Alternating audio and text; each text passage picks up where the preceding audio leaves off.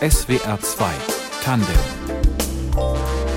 Heute mit Bernd Lechler. Noch eine Woche bis Weihnachten. Haben Sie Ihre Geschenke beisammen? Die meinen werden jetzt sagen, ja klar, schon längst. Andere müssen noch überlegen und haben dann entweder wieder Stress oder vielleicht sogar Freude. Und worin diese Schenkfreude besteht an Weihnachten, an Geburtstagen oder auch ganz ohne Anlass und wie man gut schenkt und welche Wirkung Geschenke haben können und wann man es vielleicht auch bleiben lassen kann. Darüber wollen wir heute sprechen mit der Journalistin und Buchautorin Susanne Kippenberger. Sie hat sich in einer Kolumne und in einem Buch ausführlich mit dem Schenken beschäftigt und über längere Zeit auch das Schenkverhalten ihrer Mitmenschen studiert und reflektiert. Willkommen bei Tandem, Frau Kippenberger. Ich grüße Sie. Diesen potenziellen Stressfaktor Weihnachtsgeschenke übergehen ja manche, indem sie sagen, komm, wir schenken uns nichts. Ist das aus Ihrer Sicht eine vertretbare oder gute Option? Also ich glaube nicht, diese Haltung, ich brauche ja nichts, ich will auch nichts, das ist so negativ. Damit stößt man ja die anderen Leute von sich weg. Also beim Schenken geht es ja auch nicht darum, so besonders teure Sachen zu kaufen, ähm, sondern es geht wirklich immer um die Beziehung zu anderen Menschen. Und jedes Geschenk kann entweder so eine Beziehung schaffen oder verstärken und im schlechtesten Fall dann allerdings auch ein bisschen verletzen. Wie verletzt denn ein Geschenk eine Beziehung? Also es geht eigentlich immer darum, dass man den oder die andere sieht beim Schenken. Also wie sensibel ist man, ähm, was wünscht der oder die andere sich wirklich? Ich habe so ein Paradebeispiel, das ist die, ähm, also jemand, den ich persönlich gar nicht kenne, aber meine Schwester mir von erzählt hat. Und äh, das ist eine unsportliche Dame und die hat von ihrem Mann ein Rennrad geschenkt gekriegt. Das war für sie wirklich ganz schlimm, weil das ist ähm, also von jemandem, der einem so nah ist eigentlich, der einen kennen müsste, was zu geben, was eben überhaupt nicht zu einem passt das ist sehr verletzend, würde ich sagen. Susanne Kippenberger ist unser Gast heute. Aufgewachsen als jüngste von fünf Geschwistern in den 1960er Jahren in Essen. Der Vater ist Zechendirektor, aber im Herzen eher Künstler. Die Mutter Ärztin mit Liebe zum Schreiben. Beide haben das Haus gern voller Gäste und so erleben die Kinder Geburtstage und Vernissagen und Weihnachten und sogar Fantasiefeste im großen Kreis.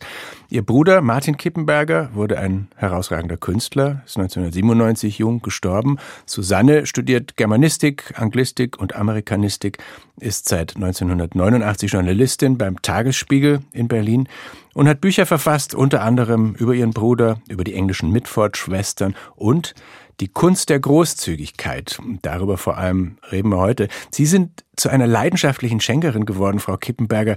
Welche Rolle hat da die Großzügigkeit in Ihrer Familie gespielt? Eine ganz prägende. Also wir haben alle das Schenken von unserer Mutter gelernt, ohne dass sie uns das beigebracht hätte oder gesagt hat, ihr sollt das machen oder so. Aber die hat einfach mit einer solchen Leidenschaft selber Geschenke gekauft, schon immer in unseren Sommerferien in Holland. Und manchmal hat sie sie auch so gut versteckt, dass sie sie Weihnachten nicht wiedergefunden hat. Und was noch dazu kommt, ähm, sie hat unglaublich gerne eingepackt und auch Päckchen gepackt und damals den Postbeamten bei der Post zum Wahnsinn getrieben, weil sie immer Sachen draufgeklebt hat. Das war gar nicht erlaubt. Aber irgendwie hat sie ihn dann doch bezirzt überhaupt waren meine Eltern sehr großzügig und haben, wie Sie gerade schon gesagt haben, so ein gastfreundliches Haus geführt. Das ähm, Haus war groß, nicht unbedingt super komfortabel, im Winter immer kalt. Aber es war eben viel Platz und ein großer Garten. Und ja, diese Großzügigkeit hat sich dann in den Festen wiedergespiegelt und Weihnachten eben auch. Also wir hatten ein eigenes Weihnachtszimmer, so hieß das. Das war so ein ehemalige Scheune vom Bauernhof. Das wurde dann zugeschlossen ich glaube, mit dem ersten Advent und dann hat meine Mutter da ähm, gewurschtelt und eingepackt und so. Und das wurde dann tatsächlich erst an Heiligabend geöffnet und am ersten Weihnachtstag kam die Großfamilie. Dieser Geist der Großzügigkeit und Geselligkeit hat das eigentlich Ihren Bruder Martin wohl auch geprägt. Der war, glaube ich, schon auch gern und viel in Gesellschaft, ne? Total, ja. Also ähm, noch als wir damals in Essen-Frillendorf, das war das Haus, gelebt haben, da hat er irgendwie 150 Leute eingeladen in, äh, in den Garten und mein Vater hat dann auch gleich einen großen Topf aufgesetzt und angefangen, äh, Suppe zu machen. Mein Bruder konnte nicht gut allein sein, überhaupt nicht gut und hat sehr wenig geschlafen. Das heißt, er hat einen Großteil seiner Zeit nicht nur im Atelier verbracht, wo er auch war, was manche Leute nicht gemerkt haben, weil er so viel in Lokalen und Kneipen und Galerien und in der Öffentlichkeit war und hat dann immer, immer Leute eingeladen. Und es war aber nicht nur dieses Einladen seiner Großzügigkeit, sondern auch, dass er Menschen gefördert hat, andere Künstler gefördert hat und immer mit denen getauscht hat, auch die Bilder oder die Arbeiten. Und dass er auch sehr andere Leute gelobt hat, auch uns, ja. Also meine Schwester zum Beispiel, meine eine Schwester Biene, die kocht sehr gut und dann hat er immer allen vorgeschwärmt davon, wie gut sie kochen kann. Also das ist ja auch so eine Form von Großzügigkeit, finde ich. Ja. Und was nochmal Weihnachten betrifft und auch diese passenden oder weniger passenden Geschenke, da muss man als Eltern von fünf Kindern ja ganz schön aufmerksam auch sein und äh, sensibel. Ich dachte an dieses Wort Seligkeitsding, das bei Astrid Lindgren, bei Madita vorkommt, also so diese ganz beglückenden Geschenke, die man auch nicht jedes Jahr kriegt. Das passt ja. nicht immer. Kannten Sie sowas auch? Seligkeitsdinge? Also meine Seligkeitsdinge waren tatsächlich Bücher und ich war ganz großer Annette Blyton-Fan zum Schrecken meiner Eltern. Aber ich habe tatsächlich an einem Weihnachten, ich glaube, 13 Annette Blyton Bücher von allen möglichen Familienmitgliedern bekommen. Und das war für mich so das Größte. Und das andere war, da waren die Bücher auch drin, mein Vater hatte ständig irgendwelche Ideen. Er war eben Künstler in seinem Herzen und dann hat er einmal auch so ganz viele Vögel gekauft und die in eine Voliere gesteckt, aber die sind alle gestorben, weil er sich überhaupt nicht um die gekümmert hat. Und diese Voliere wurde dann für meine Schwester und mich an einem Weihnachtsfest zu der sogenannten Villa Ö. Also das war unser eigenes Häuschen, was wir dann hatten und ähm, ja, das haben wir sehr genossen. In Ihrer Geschenkkolumne für den Tagesspiegel haben Sie mal über Ihren Kaufladen auch geschrieben. Genau, den haben sie dann aufgebaut da drin und das ist ja auch das Tolle. Also ein Geschenk ist eigentlich immer was Besonderes und so ein Kaufladen wird ja in vielen Familien dann gerade so zu Weihnachten wieder aufgebaut und gefüllt. Und das war ganz toll. Und mit dem Kaufladen konnte ich auch sehr gut alleine spielen. Also dann bin, habe ich einfach die Seiten gewechselt und war mal Verkäuferin und mal ähm, Käuferin und habe mit mir selber gesprochen. Ja, das, ähm, das fand ich wahnsinnig schön. Und heute lieben Sie das Schenken auch ganz unabhängig von solchen größeren Anlässen. Wenn ich fragen darf, was haben Sie zuletzt verschenkt? Das war am Wochenende, das war ganz toll. Also das war eine Überraschung. Unser Ex-Chef ist äh, 70 geworden und wir haben überlegt, was wir ihm schenken. Also mehrere befreundete Kolleginnen wir haben überlegt, was wir ihm schenken können. Und dann kam die eine darauf, dass wir ihm ein Wochenende mit seiner Frau schenken können auf so einem Gutshof in Brandenburg, über den ich auch mal geschrieben hatte, der sehr schön ist und ganz abseits liegt. Und dann kam als nächstes die Idee auf, dass wir ihn ja überraschen könnten. Und das haben wir gemacht, also alles ganz geheim organisiert und so, seine Frau eingeweiht. Und die sind am Freitag dahin gefahren und äh, er musste ein bisschen zurückgehalten werden, weil er dann früher essen wollte und so. Naja, auf jeden Fall um 8 Uhr standen wir dann in dem Raum, in dem wir ganz gegessen haben. Und ähm, er kam rein mit seiner Frau und hat nichts geahnt, wirklich überhaupt nichts geahnt. Und die Lichter gingen an.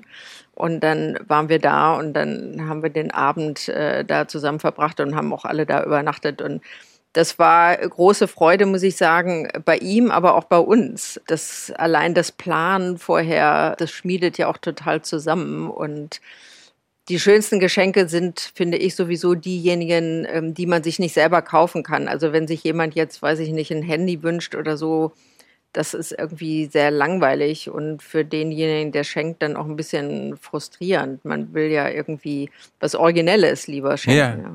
Aber es ist, man geht auch ein bisschen ins Risiko, ne, mit so einem Überraschungsding. Ja. Äh, Bei welchem Geschenk haben Sie als Schenkende sich auch schon vergriffen? Also letztes Jahr, das ist jetzt profan, aber trotzdem, ich habe mich vergriffen. Mein Neffe hat sich Bettwäsche gewünscht, gestreifte Bettwäsche und die habe ich gekauft. Ich fand sie auch schön, aber er nicht. Ja, er hat es auch gesagt, ich habe sie dann zurückgenommen und ähm, dann hat er sich später seine eigene ausgesucht. Jetzt so richtig ganz schlimm vergriffen. Ja, einmal. Ähm, das war bei der Silberhochzeit äh, meiner Schwester und meines Schwagers. Also mein Schwager, der feiert auch gar nicht so gerne Geburtstag zum Beispiel und auch nicht Silberhochzeit, weil er nicht gerne im Mittelpunkt steht. Und ich dachte, naja, meine Schwester ist ja auch dabei und so. Wir hatten gerade Vettern und Cousinentreffen und das äh, so völlig spurlos vorbeiziehen lassen, das finde ich nicht gut. Und dann habe ich eine Hochzeitstorte bestellt, die aber sehr unhochzeitstortenmäßig aussah, fand ich. Also drei unterschiedlich große Fruchttarts übereinander. Und dann hatte ich noch einen Brief von meinem Vater rausgezogen. Und äh, da war mein Schwager echt sauer, muss ich sagen. Also, dass ich das nicht respektiert habe.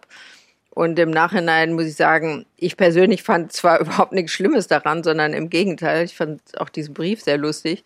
Aber okay, wenn jemand das so klar sagt, dann muss man das respektieren. Ne? Sie hören SWR 2 Tandem und wir reden heute übers Schenken mit der Journalistin und Autorin Susanne Kippenberger. Was fasziniert Sie so an diesem Thema Schenken, Frau Kippenberger, dass Sie sich auch schreibend so viel damit beschäftigt haben? Also für mich war das ja selber eine Überraschung, als ich angefangen habe, auf Anregung meiner Kollegin, weil ich eben so gerne und viel schenke, mich damit zu befassen, dass es was ist, was wirklich das ganze Leben durchzieht. Das fängt an mit der Geburt, inzwischen sogar mit dem schrecklichen Babyshower vor der Geburt. Und dann, also jedes wichtige Ereignis, sei es Taufe, Einschulung, Geburtstag sowieso, Schulabschluss, Hochzeit, bis hin zur Beerdigung wird begleitet von Geschenken. Darüber habe ich mir vorher nie Gedanken gemacht. Ähm, und diese Geschenke wiederum begleiten einen ja oft. Ne? Also jede, jedes Geschenk ist im Grunde genommen auch eine Erinnerung an jemanden. In dem Wort Souvenir steht das auch drin. Aber ja, jedes Geschenk ist eine Erinnerung an jemanden. Und wenn der oder diejenige dann gestorben ist zum Beispiel, dann verstärkt das natürlich auch nochmal die Erinnerung. Was haben Sie denn in Ihrem Zimmer stehen, wenn Sie sich gerade umgucken? Sind da auch Geschenke, die, Sie, die geblieben sind? Ja, eins, was mich wirklich gerührt hat und auch bis heute rührt, ist, von einer Freundin meines Bruders, die dann so im Laufe der Jahre auch zur Familienfreundin wurde, als ich nach Berlin gezogen bin, 89, äh, da hat sie mir so einen kleinen gläsernen Dackel geschenkt, weil es in Berlin schon damals so viele Hunde gab. Und ich kannte sie ja kaum. Und das fand ich so nett von ihr, dass sie mir zur Begrüßung diesen kleinen Hund geschenkt hat, dass der bis heute in meinem Regal steht. Und ähm, Uschi Welter, also das ist diese Freundin von meinem Bruder gewesen, die war Kostümbildnerin und die hat auch mit Leidenschaft Geschenke gemacht und oft eben so lustige Geschenke. Und die lebt auch nicht mehr. Und wenn ich jetzt an diesem kleinen Dackel vorbeikomme, dann muss ich immer an Uschi denken. Und als ich darüber geschrieben habe, auch dann habe ich noch mal bei Wikipedia geguckt, was über sie da steht. Und lustigerweise, das wusste ich wirklich nicht, stand da drin. So, es gibt ja immer so Trivia auch bei Wikipedia. Mhm über Personen stand da drin, dass sie so ein Febel hatte dafür, lustige, originelle Geschenke zu machen. Und das hat mich dann auch wieder total gerührt, dass irgendjemand, ich weiß ja nicht, wer das geschrieben hat, das auch genauso wichtig fand wie ich, dass er das da reingeschrieben hat. Sie haben vorhin schon kurz gesagt, es geht um Beziehung und Beziehungspflege. Vielleicht können wir das noch mal kurz ansprechen, wovon wir eigentlich reden, wenn wir vom Schenken reden, weil es eben kein Warendeal ist. Es geht letztlich nicht um die Sache, die da den Besitzer wechselt. Genau, das ist immer anders aufgeladen, wenn man was als Geschenk kriegt, als wenn man das ähm, sich selber kauft, weil es immer dieses Band zwischen zwei Menschen ist. Und es geht, wir hatten es schon davon, auch immer darum, eben wie gut das Geschenk passt, was man sich vorher für mhm. Gedanken drüber macht. Haben Sie trotzdem auch Standardgeschenke, die Sie einfach gern verteilen? Also Bücher zum Beispiel gelten ja schnell mal als einfallslos, können aber auch sehr persönlich sein, wenn man sie gut aussucht. Ja, genau. Also ich verschenke total gerne Bücher, aber am besten äh, oder am liebsten Bücher, die ich selber gelesen habe und toll fand. Ein Buch, was ich nicht gelesen habe, da bin ich ein bisschen vorsichtig, es sei denn, ich denke, also ich gucke rein und denke, das ist gut und passt zu dem oder der anderen. Aber Bücher, finde ich, verbinden Leute auch so miteinander. Also wenn ich was ähm, toll fand, sagen wir mal, ich bin Fan von Elizabeth Stroud, von der ähm, Romanautorin, und äh, gebe das Buch dann jemand anderem, äh, einer Freundin, und die findet es dann auch toll und dann reden wir darüber.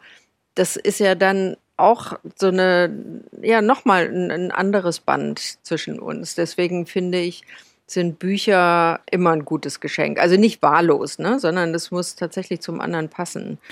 Ich bekenne ähm, an dieser Stelle, dass ich Blumen sehr mag und dass ich aber nie welche geschenkt bekomme, weil ich halt ein Mann bin und Männern schenkt man keine Blumen. Wie finden Sie Blumen als Geschenk? Das finde ich auch total interessant. Das war für mich auch so eine verblüffende Erkenntnis.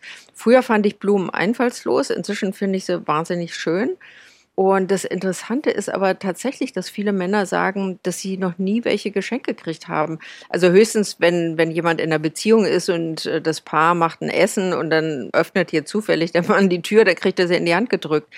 Aber das ist immer noch so eine Schranke, dass man Mann, es sei denn, er ist schwul, keine Blumen schenkt. Und dann bin ich auch so beim Rumgoogeln auf eine Szene äh, gestoßen, das fand ich auch total interessant.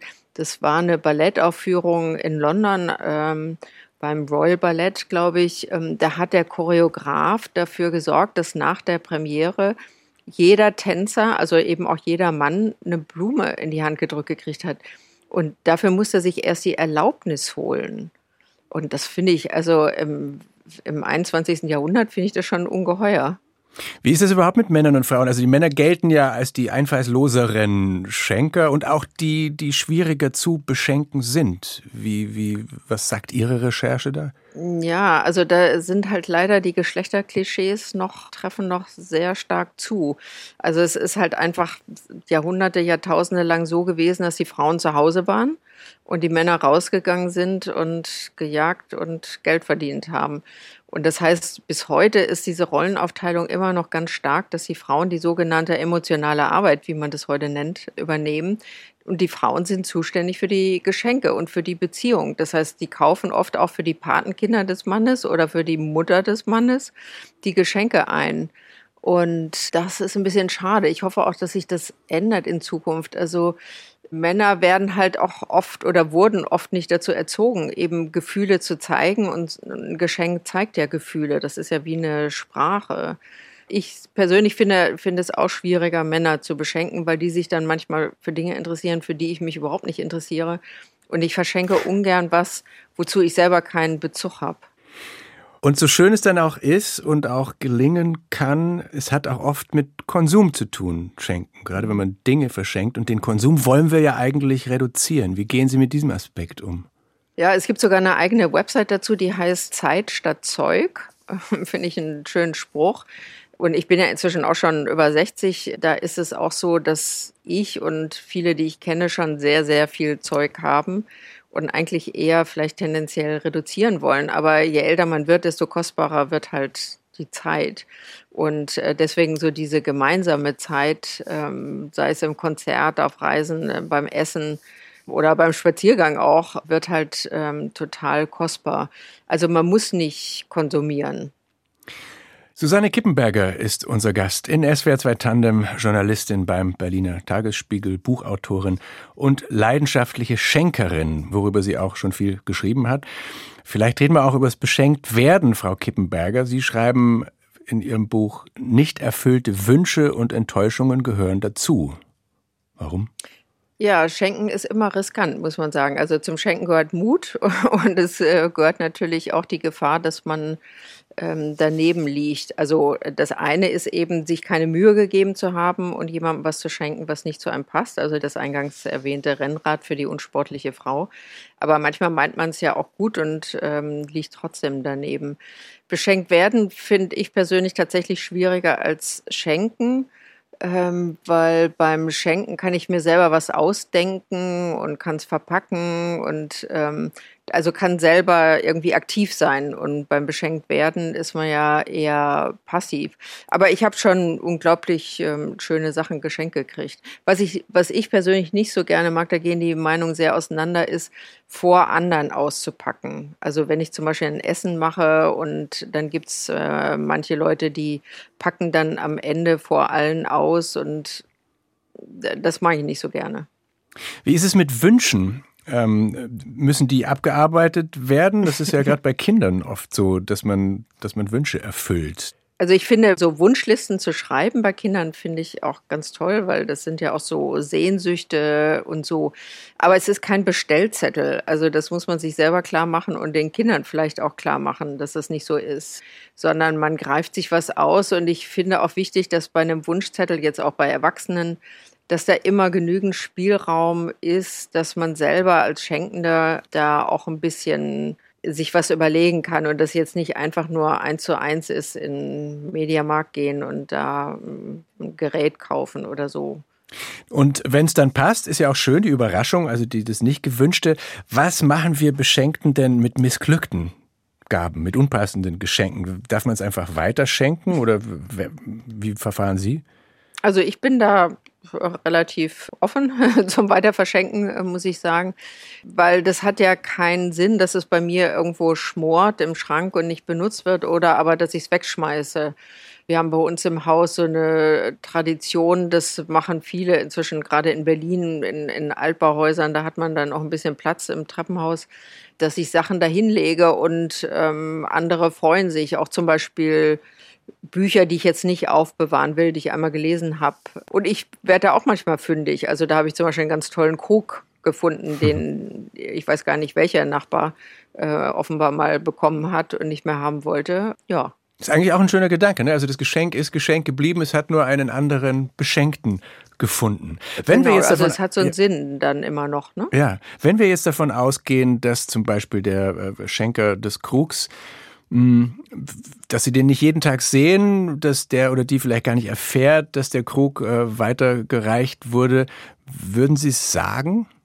Nee, ich glaube, das würde ich nicht machen. Ist vielleicht ein bisschen feige, aber würde ich nicht machen. Aber dass Sie darauf hingewiesen wurden, dass die Bettwäsche nicht passt, war okay, oder? Ja, dann ist ein bisschen, man ist ein bisschen enttäuscht. Ne? Man, man denkt ja, man hat was Schönes ausgesucht, aber das ist in, in Ordnung, ja. Mhm.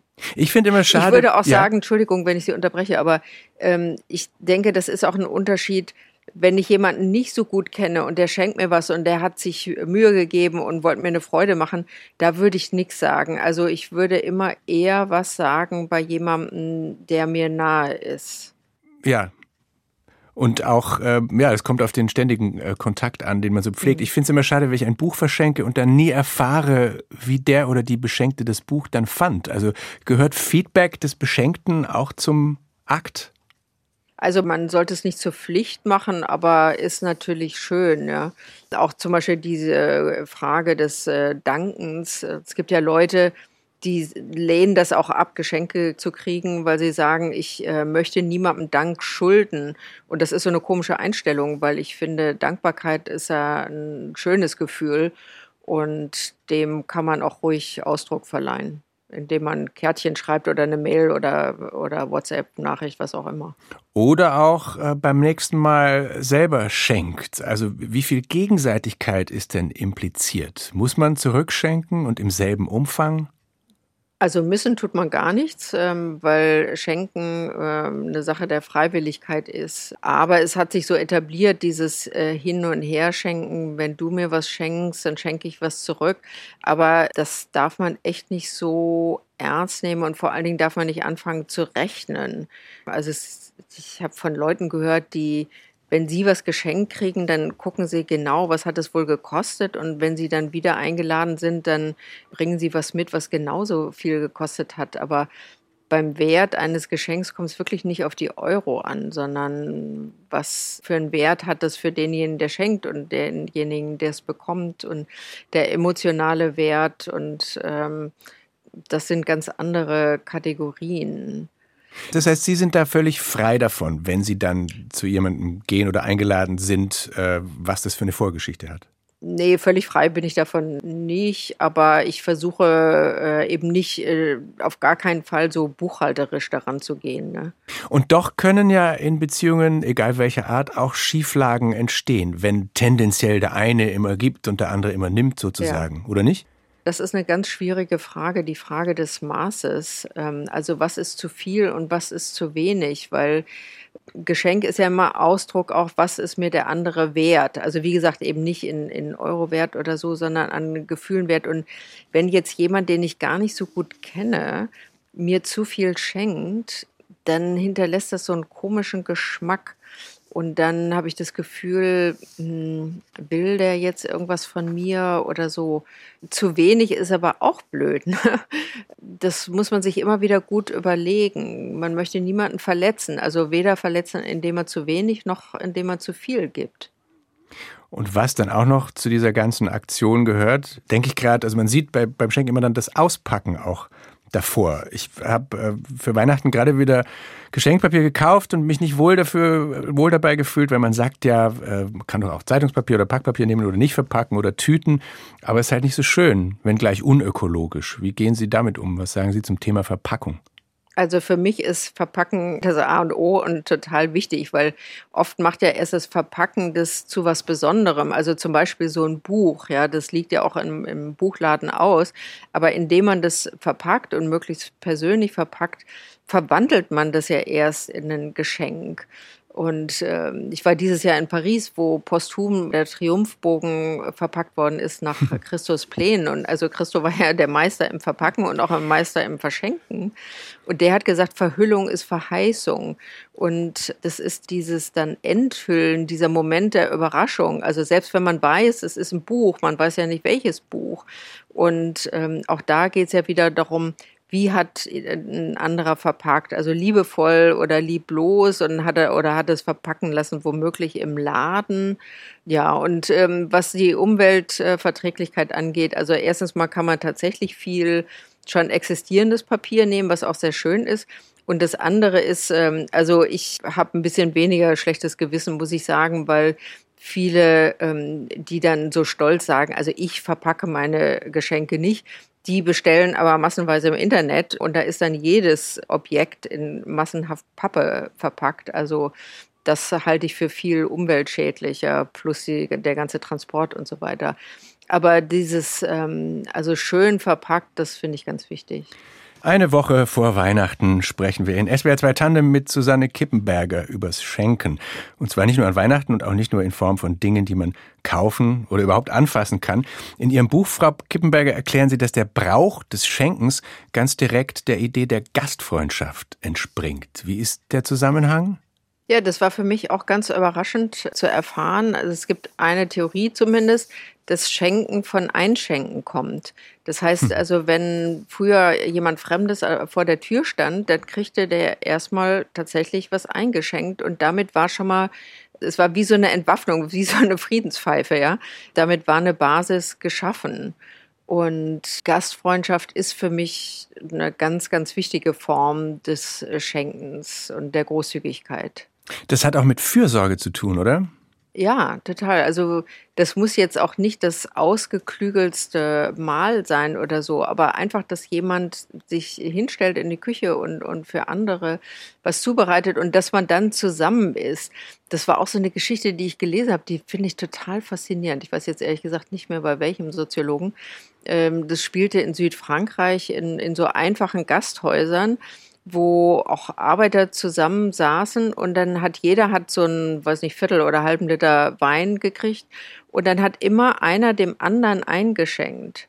Und da, da kann man jetzt sagen, wie albern ist das denn? Also da kommt ja jetzt nicht mehr bei rum, das ist so ein Nullsummspiel, aber es ist halt diese Verbindung wieder, die dabei geschaffen wird, indem einer sich, wie Sie sagen, also fürsorglich um den anderen kümmert und der andere dann wieder um den. Sie haben auch mal ein Buch geschrieben über Köche und Gastgeber. Am Tisch hieß es, die kulinarische. Bohème oder die Entdeckung der Lebenslust. Ähm, worum ging es Ihnen da? Da ging es auch darum, es wird ja so viel geschrieben über Profiköche und Sterneköche und so, aber es gibt ja auch viele Leute, die aus der Kultur kommen und gerade so diese Gastfreundschaft zelebriert haben. Das sind dann so Leute, also einer zum Beispiel ist Siebeck. Ähm, Siebeck war ja ursprünglich Zeichner, der kam nicht aus der Gastronomie. Und ein anderer Daniel Spörri, ähm, der Eat Art gemacht hat und ein eigenes Restaurant hatte. Also Künstler und Künstlerinnen sind halt kreativ und Gastfreundschaft und Kochen hat ja auch viel mit äh, Kreativität zu tun. Und es hat immer damit zu tun, dass man am Tisch zusammensitzt und mit anderen redet. Also das, was mein Bruder zum Beispiel auch exzessiv gemacht hat, immer mit anderen reden und sich auszutauschen. Was ist für Sie eine besonders geglückte Essenseinladung als Gastgeberin, wie als Gast? Was gehört dazu? Also als Gast äh, finde ich das eben total interessant, wenn ich mit Leuten ins Gespräch komme, die ich auch noch nicht kenne oder überhaupt mich intensiver unterhalte und wenn ich dann vielleicht auch zum Beispiel was zu essen bekomme, was mir so gut gefällt, dass ich mir das Rezept geben lasse, was ich dann wiederum anderen serviere. das ist ja auch wieder so, ein, so, ein, so, eine Bewegung, also so eine Verbindung, die dann weitergegeben wird. Und wenn es jemand bei mir geschmeckt hat, dann macht der das Rezept dann bei sich zu Hause nach. Also wie so ein Schneeball. Und bei mir zu Hause, also ich bin alles andere als eine Sterneköchin. Äh, ich mache meistens Sachen, die man gut vorbereiten kann und bin ein bisschen chaotisch. Aber ähm, was mich dann freut, ist, wenn die Leute tatsächlich ähm, sozusagen zuschlagen und wenn ich diese Stimmen höre. Also wenn ich merke, Leute unterhalten sich gut und lachen, das ist für mich eine gelungene Einladung. Wobei wir jetzt schon fast wie aus, von einem anderen Zeitalter reden. Ne? Im Moment äh, sind Abstandsgebote ja. wichtiger und keine gute Zeit für solche Treffen. Auch an Weihnachten. Verraten Sie uns, was Sie planen? Dann kommen meine Schwester und mein Schwager aus Dortmund und Nichte, Neffe mit ihren Partnern und noch die Schwester vom einen Partner und worauf ich mich sehr freue, ein amerikanischer Freund, der seit Jahren nicht in Berlin war und früher hier gelebt hat, der kommt zu uns. Aber es ist tatsächlich so, normalerweise am ersten Weihnachtstag ähm, lade ich immer noch weitere Freunde ein ähm, an die lange Tafel und das werden wir wahrscheinlich nicht machen, weil wir dann zu viele Leute wären. Und haben Sie für die alle dann Geschenke? Also Geschenke gibt es bei uns ja schon an Heiligabend und das große Putenessen ist am ersten Weihnachtstag. Ich habe eine Freundin, die normalerweise eben auch am ersten Weihnachtstag kommt, die hat so traumatische Kindheitserfahrungen. Für die ist es ganz schrecklich, Weihnachten was geschenkt zu kriegen. Und der würde ich zum Beispiel, seit ich das weiß, äh, nicht schenken. Nee. Ich meine, zum, zum Geist der Weihnacht gehört ja auch, dass man an diejenigen denkt, denen es nicht gut geht, materiell mhm. oder sonst wie, die wenig oder nichts kriegen oder auch nichts haben, was sie verschenken könnten. Welche Rolle spielt das in Ihren Gedanken zu Weihnachten und zum Schenken?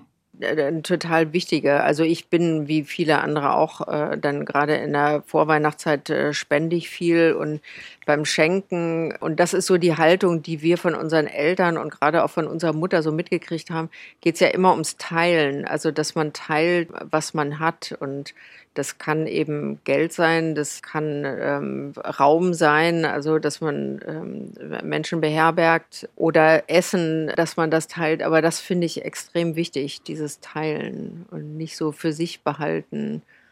Und wenn Sie als äh, jemand, der sich jetzt viel übers Schenken Gedanken gemacht hat, so um sich schauen, gerade an Weihnachten, an die Gepflogenheiten, was würden Sie gern ändern? Wovon gibt es zu viel, wovon zu wenig?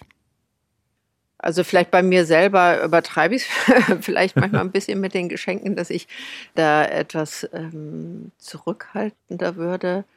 Und ansonsten, also für uns war Weihnachten eben immer so, so fröhlich und äh, lustig. Das heißt nicht, dass es nicht auch mal Krach gibt, ne?